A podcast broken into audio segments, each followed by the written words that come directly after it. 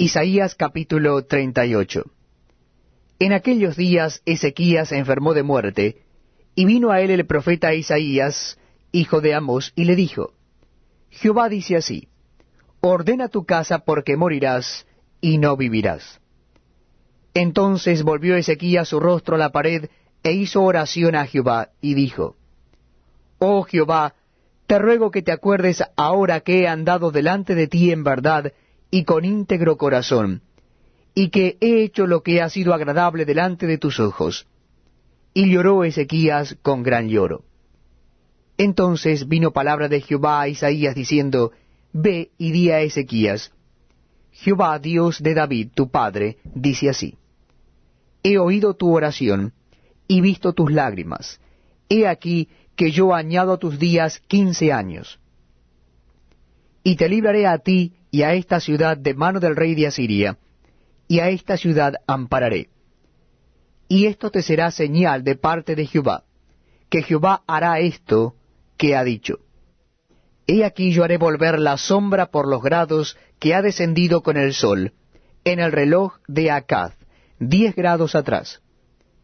Y volvió el sol diez grados atrás, por los cuales había ya descendido escritura de Ezequías, rey de Judá, de cuando enfermó y sanó de su enfermedad.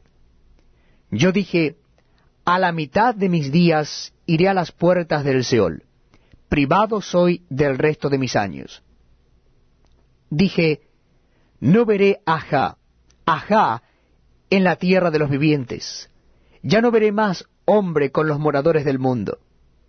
Mi morada ha sido movida y traspasada de mí, como tienda de pastor. Como tejedor corté mi vida. Me cortará con la enfermedad. Me consumirás entre el día y la noche. Contaba yo hasta la mañana. Como un león molió todos mis huesos. De la mañana a la noche me acabarás. Como la grulla y como la golondrina me quejaba. Gemía como la paloma, alzaba en alto mis ojos. Jehová, violencia padezco, fortaléceme. ¿Qué diré? El que me lo dijo, él mismo lo ha hecho. Andaré humildemente todos mis años a causa de aquella amargura de mi alma. Oh Señor, por todas estas cosas los hombres vivirán, y en todas ellas está la vida de mi espíritu, pues tú me restablecerás y harás que viva. He aquí, amargura grande me sobrevino en la paz, mas a ti agradó librar mi vida del hoyo de corrupción, porque echaste tras tus espaldas todos mis pecados. Porque el Seol no te exaltará, ni te alabará la muerte, ni los que descienden al sepulcro esperarán tu verdad.